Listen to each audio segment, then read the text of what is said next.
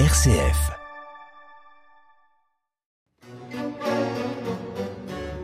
Les grands classiques sur une RCF.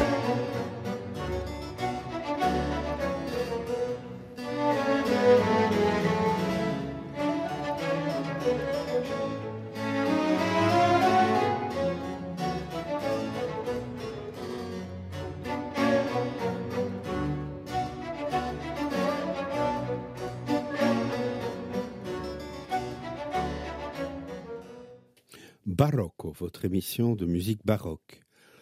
Chose promise, chose due, avant de vous présenter un autre musicien baroque, exact contemporain de Bach, mort en 1759, nous poursuivrons notre approche afin de comprendre ce qui se cache derrière le vocable baroque.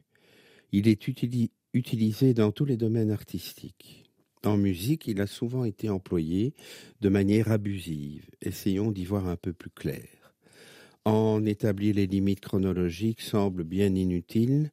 Les différentes nations européennes n'ont pas cultivé de la même manière ni au même moment l'esthétique baroque.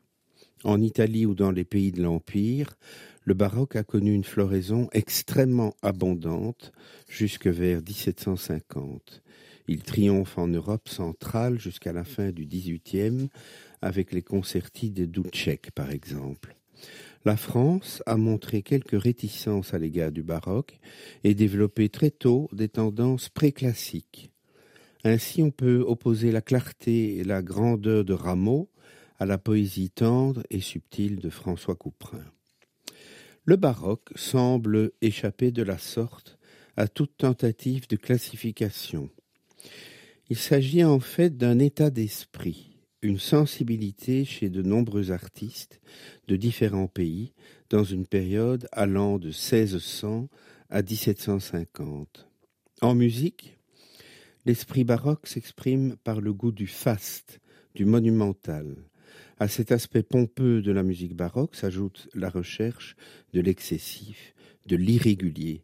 Rappelons le sens du vocable portugais barocco, une perle difforme.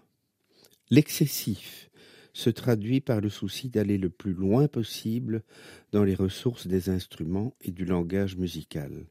Sur la chanterelle, les violonistes recherchent des positions de plus en plus élevées, éprouvant une sorte d'ivresse, de délectation à cette conquête du registre aigu. Les organistes abordent des tons alors considérés comme injouables. Les rythmes, eux aussi, se libèrent et deviennent irréguliers. Les violistes comme M. de Sainte-Colombe, dans ses concerts à deux viols égales, utilisent également le rythme libre.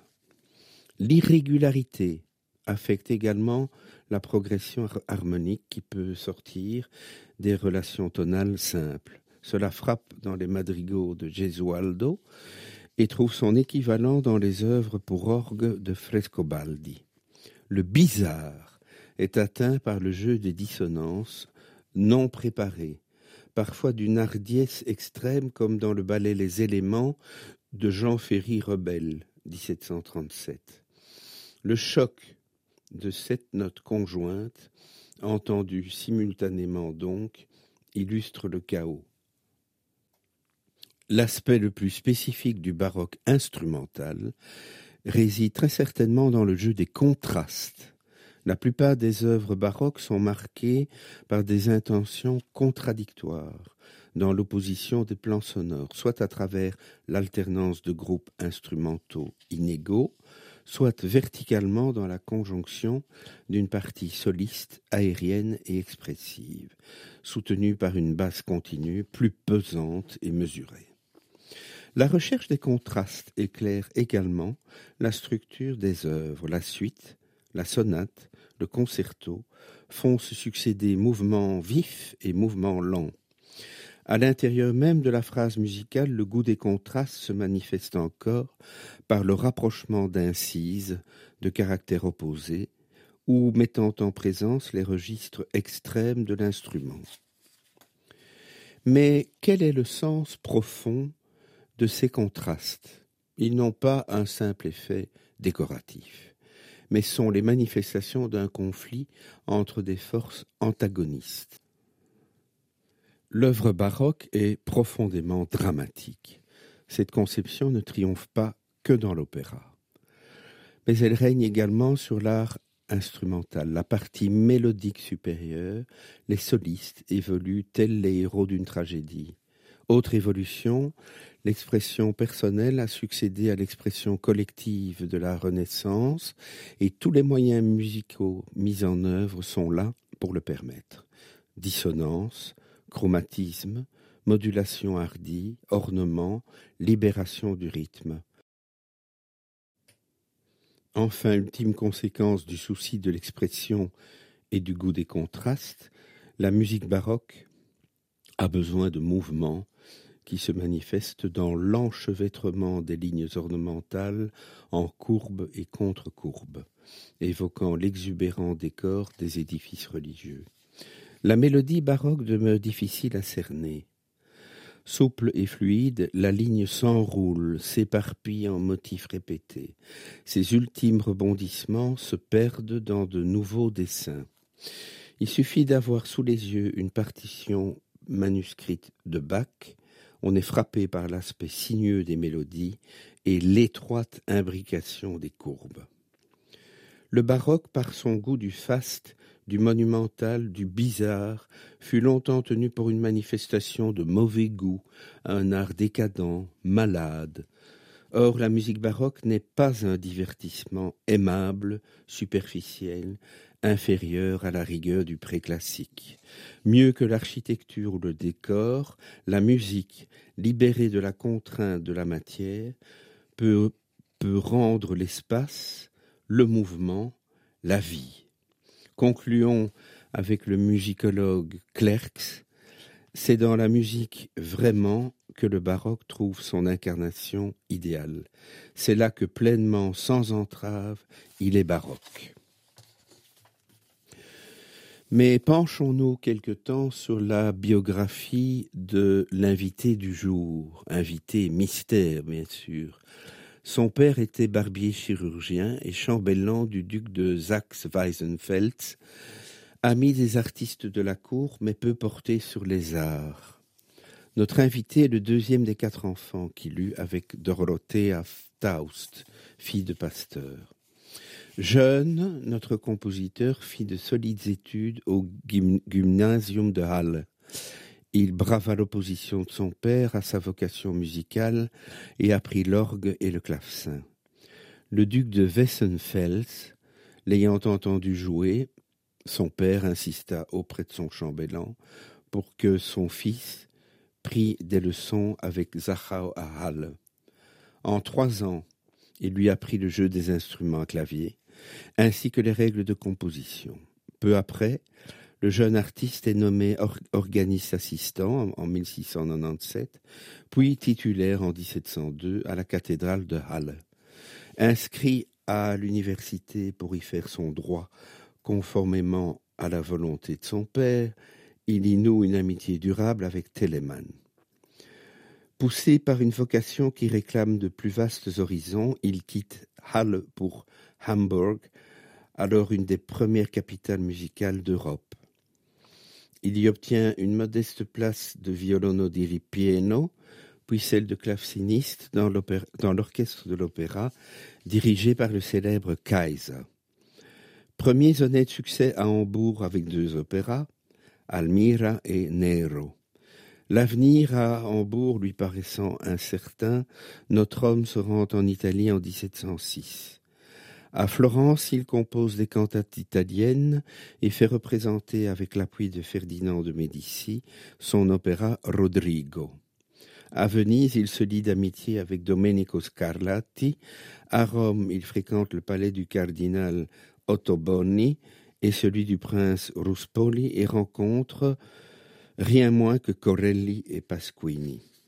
À Naples, où il euh, séjourna près d'un an, le cardinal Grimani lui fournit le livret d'Agrippina qui fait un triomphe à Venise. En 1710, il quitte l'Italie pour Hanovre où, grâce à l'influence de Stéphanie, Il est nommé Kapellmeister de l'électeur Georges. À peine installé dans ses fonctions, il obtient un congé pour retrouver, grâce à l'ambassadeur britannique à Venise, quelques relations. Londres est alors, quinze ans après la mort de, Henry Purcell, un bastion de l'opéra italien. Il s'y crée un cercle d'admirateurs et obtient un énorme succès avec l'opéra Rinaldo, composé en quinze jours. Son employeur ne lui tient pas rigueur de son absence d'environ une demi-année, puisque en 1712, il lui accorde un nouveau congé pour un nouveau voyage à Londres, à condition qu'il revienne dans un délai raisonnable. Handel y compose un Tédéum pour la paix d'Utrecht et une ode pour l'anniversaire de la reine Anne. Il se voit gratifié par elle d'une pension royale et oublie totalement la cour de Hanovre. Or, en 1714, la reine Anne vient à trépasser, et son successeur n'est autre que son lointain cousin, Georges Ier, rien moins que l'électeur de, Hanovre, mal disposé à l'égard de son infidèle Kapellmeister, mais le succès de ses premiers opéras londoniens et la bienveillance du souverain le font rentrer en grâce très rapidement. La pension de la reine Anne est rétablie et même doublé. Musicien allemand naturalisé anglais en 1726, notre artiste va consacrer une bonne partie de sa carrière à écrire pour le public anglais des opéras italiens. Le succès est d'abord total. Mais très vite, les fabuleux cachets exigés par des vedettes comme la soprano Cuzzoni et le castra Cenesino compromettent l'équilibre financier de l'Académie qui souffrira en même temps que la, qualité des spectacles des violentes querelles nées de la jalousie. Confrontée à un déficit inquiétant, la Royal Academy of Music n'a d'autre choix que de fermer ses portes. Là des attaques de ses adversaires, notre homme fatigué eut la géniale idée de se consacrer à l'oratorio à partir de 1738. Hérité de Carissimi, mais transformé par le génie du plus anglais des compositeurs allemands, au point de devenir un genre typiquement britannique, plus dramatique que religieux, l'oratorio présentait l'avantage d'être la seule forme de spectacle autorisée pendant le carême, ce qui réduisait considérablement la concurrence. Entre les différentes parties de ces oratorios, l'auteur se ménageait des succès de virtuose en improvisant à l'orgue ou en interprétant des concertis. La première audition du Messie à Dublin, en 1742, fut l'un des plus grands triomphes de sa carrière. En 1750, lors d'un voyage en Hollande et en Allemagne, notre invité eut un accident de voiture. Sa vue baissa bientôt de façon inquiétante. Le célèbre chirurgien Taylor, qui n'avait guère eu de chance en opérant Bach, dut s'y prendre à trois fois en pure perte. Devenu aveugle, notre homme cessa de composer, mais, continua jusqu'au bout à interpréter ses œuvres. Il meurt le 24 avril 1759. Il repose dans Westminster Abbey.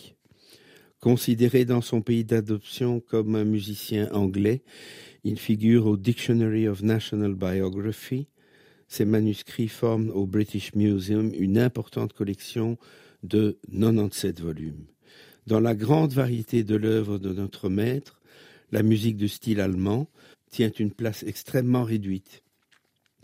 Deux passions, deux recueils de lieder, quelques œuvres instrumentales. Son œuvre est constituée principalement par de la musique italienne, opéra, cantate, musique de chambre et anglaise, oratorio, water music, concerti pour orgue. Ces cantates sont de belles compositions dans le style de Leo ou Scarlatti. Ces opéras sont des chefs-d'œuvre musicaux, mais qui, vu d'une part l'absurdité de leur conception dramatique due au culte inconsidéré de la prima donna ou du gran uomo, et d'autre part la médiocrité de presque tous leurs livrets, sombrèrent dans l'oubli jusqu'au milieu du XXe siècle.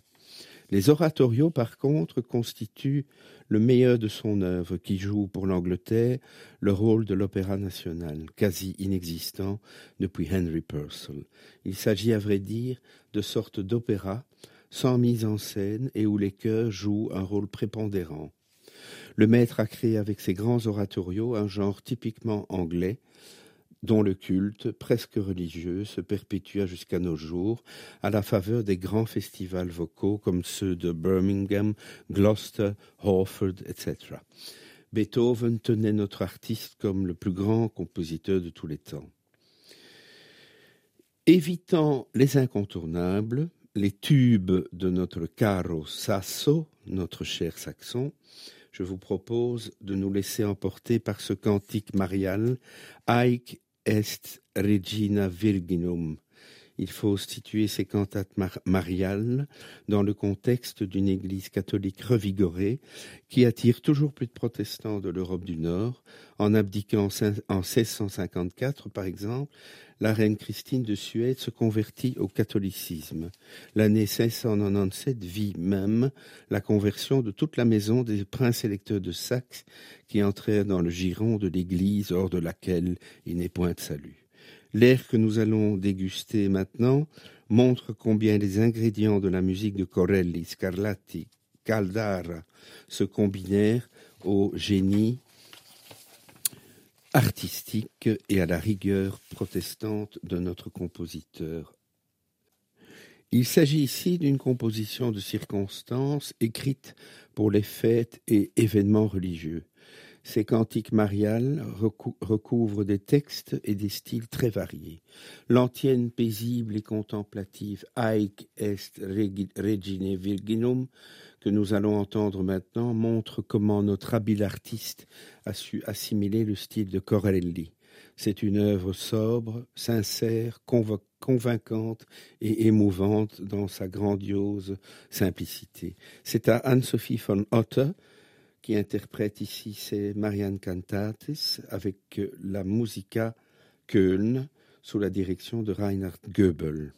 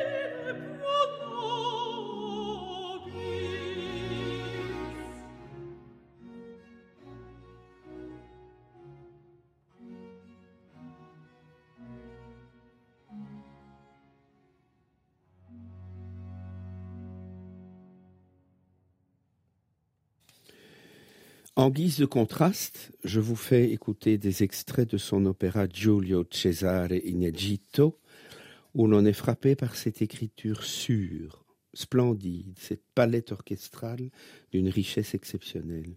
L'ensemble des structures de l'époque se trouve ici réunies, sans jamais nuire à son, unité, à son unité.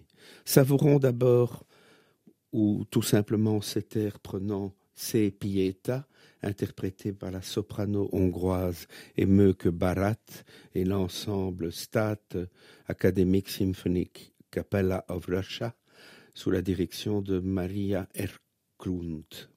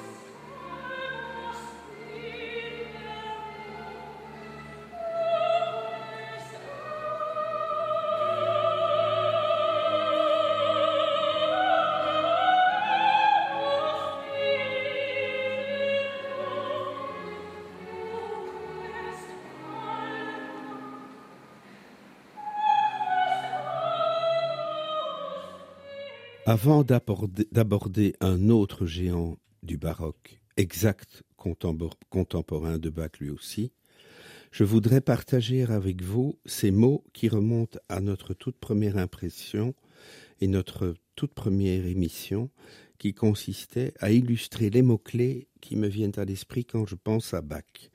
J'avais ainsi relevé la sérénité de cette musique, celle d'une foi à déplacer les montagnes, en même temps que la vigueur, voire la virilité de cette musique charpentée. J'ai retrouvé à peu près les mêmes impressions chez Carole Beffa, qui a coécrit Anagramme à quatre mains, une histoire vagabonde des musiciens et de leurs œuvres, avec Jacques Périssalkov, le tout illustré par Jean-François Martin, chez Actes Sud, novembre 2018. Carole Beffa m'a rappelé ces mots d'Émile Cioran dans Syllogisme de l'amertume. Gallimard 1952. Pour Carole Beffa, l'art de la fugue, c'est l'œuvre emblématique, car, écrit Cioran, sans Bach, la théologie serait dépourvue d'objet, la création fictive, le néant péremptoire. Et il termine par ce trait d'humour qui fait mouche, et s'il y a bien quelqu'un qui doit tout à Bach, c'est bien Dieu. En lui se conjugue, poursuit Beffa, puissance et suavité, véhémence et fragilité, je me réjouis d'avoir su exprimer une opinion personnelle que je retrouve ici. Travailleur infatigable, Bach écrit modeste, quiconque s'appliquera autant que moi parviendra au même résultat. Attaché à parfaire son métier de compositeur, Bach consacre un temps important de sa vie à recopier les textes des autres, s'inspire du modèle des suites de Froberga, emprunte à Buxtehude et fait sien le style concertant de Vivaldi. Il brasse les genres et de toutes ses sources fait son miel. Sa plume convoque l'Europe musicale tout entière. Pourtant, sa langue est, parfaitement singulière. Certains voudraient le voir en technicien de l'art combinatoire, en gardien sourcilleux des temples du contrepoint, en expert rigoureux d'énigmes musicales. Mais laissons-nous emporter par la pulsion de son flux sonore, pure effusion mélodique. Comme Rameau, Bach sait cacher l'art par l'art même. Et ici, Beffa trouve les mots pour qualifier au plus près l'art du cantor. Cette musique si simple et si savante s'enroule à l'infini, transmuant en or un matériau parfois ténu. Écoulement régulier d'une énergie rayonnante, elle charrie naturelle, confondant, perle mystique. Intéressons-nous maintenant à notre compositeur mystère du jour, celui qui était l'objet de nos émissions précédentes n'était autre que Domenico Scarlatti. Mais oui, c'est Dominique Paty qui guidera nos pas à la découverte de ce géant de la musique. Né lui aussi en, 1700, en 1685 à Halle, en bien des points antithèse de Bach, il reste pour beaucoup de mélomanes l'auteur de fameux oratorios.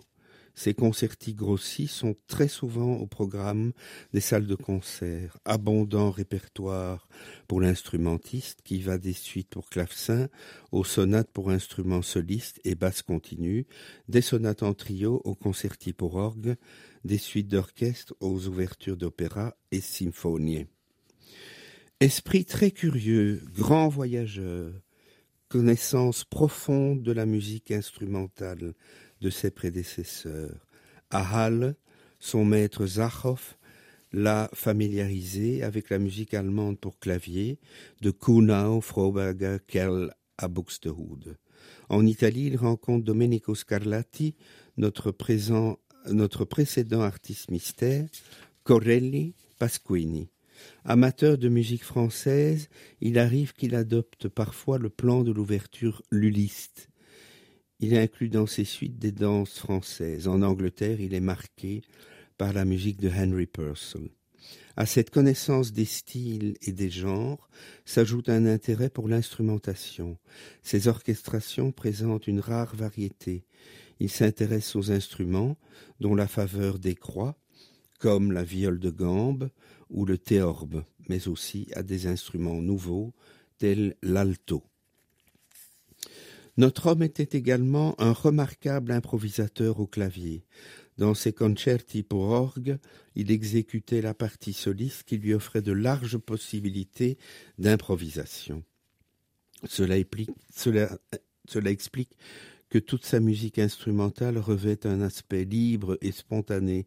Jamais on n'y sent le travail suivi du contrapuntiste, mais au contraire l'impression d'une succession un peu capricieuse ou irrationnelle d'idées jaillies de sa plume. À cette spontanéité s'associe l'unité d'expression. L'œuvre baroque visant l'expression d'un sentiment unique est d'une seule teneur, l'allegro exprimant la joie, l'adagio la tristesse, le désespoir. Chez notre artiste, cette unité des passions exprimées est de règle, et l'on ajoute qu'il travaille très rapidement, ce qui favorise certainement le jeu sur un seul registre d'expression et confère à cette musique une vigueur exceptionnelle. Personnage charismatique, notre homme fascinant fascinait les auditeurs, déchaînant leur enthousiasme synthèse des styles de son époque, sa musique ne présente pas d'originalité dans les formes. On sent nettement la référence au modèle corellien dans les sonates, pour instruments seuls ou en trio, et dans les concerti grossi. Les ouvertures d'opéra ou d'oratorio adoptent souvent la structure à la française imposée par Lully. Les suites pour clavecin s'apparentent à la sonate d'église ou à la structure habituelle de la suite de danse. Dans ses concerti grossi, opus 6, le compositeur mêle avec la plus grande fantaisie les danses et mouvements de la sonate d'église, intercalant entre eux une musette ou un hornpipe. Chez lui, toutes les combinaisons sont possibles, mais sous la seule impulsion de la fantaisie, et non dans l'esprit d'une exploration systématique comme chez Bach. Cette liberté à l'égard de la forme et de l'instrumentation était très apprécié de ses contemporains. Il joue, plaisante avec l'orchestre et amène de nombreux effets inattendus dont ni Corelli ni Geminiani n'eurent la moindre idée, à en croire Charles Burney. Même fantaisie dans ses suites pour clavecin, utilisant les mouvements de la sonate d'église pour la deuxième suite, tantôt les danses traditionnelles pour la première suite, mais le plus souvent confondant les deux genres. Même liberté aussi à l'égard des styles. Romain Roland a bien montré l'unité profonde de l'œuvre du maître. Telle est la puissance d'assimilation et l'équilibre souverain de cette nature que jamais on ne la sent submergée par la masse des éléments étrangers. Tout est absorbé, dirigé, classé. Cette âme immense est comme une mer dont tous les fleuves de l'univers ne sauraient apaiser la soif ni, ni troubler la sérénité. Enfin, notre compositeur a fortifié par ses contacts avec l'Italie son goût pour les belles mélodies, dans ses œuvres instrumentales, on remarque le caractère vocal des thèmes, même si ce penchant pour le bel canto est tempéré chez lui par une certaine réserve, une pudeur de l'expression qui n'est pas sans rappeler Purcell plus que les grands maîtres italiens. Même dans des pièces plus austères comme les six fugues pour le clavier, l'artiste recherche toujours la souplesse de la ligne, les intervalles expressifs, le chromatisme. Si la gloire de notre autre est attachée à ses opéras et à ses oratorios, sa musique instrumentale fait l'admiration de Beethoven, de Haydn, de Mozart, Schumann et de Liszt, qui goûtèrent ce génie grand comme le monde. Je voudrais illustrer mon propos et vous faire goûter l'originalité et la spontanéité de l'œuvre décrite par l'écoute du concerto pour orgue opus, opus 7 numéro 4, interprété à l'orgue par Simon Preston avec l'ensemble The English Concert sous la direction de Trevor Pinnock. Le premier mouvement de l'opus 7 numéro 4 remarquable par la sombre orchestration de son ouverture, avec violoncelle et basson divisés, semble avoir été composé en 1738 sous la forme d'une pièce indépendante. Le second mouvement, fondé sur un mouvement de la musique de table de Telemann, daterait de 1744, plaisamment appelé Allegro Cosi Cosi. Ne perdons pas de vue que notre maître du jour n'hésitait pas à y aller des improvisations de son cru.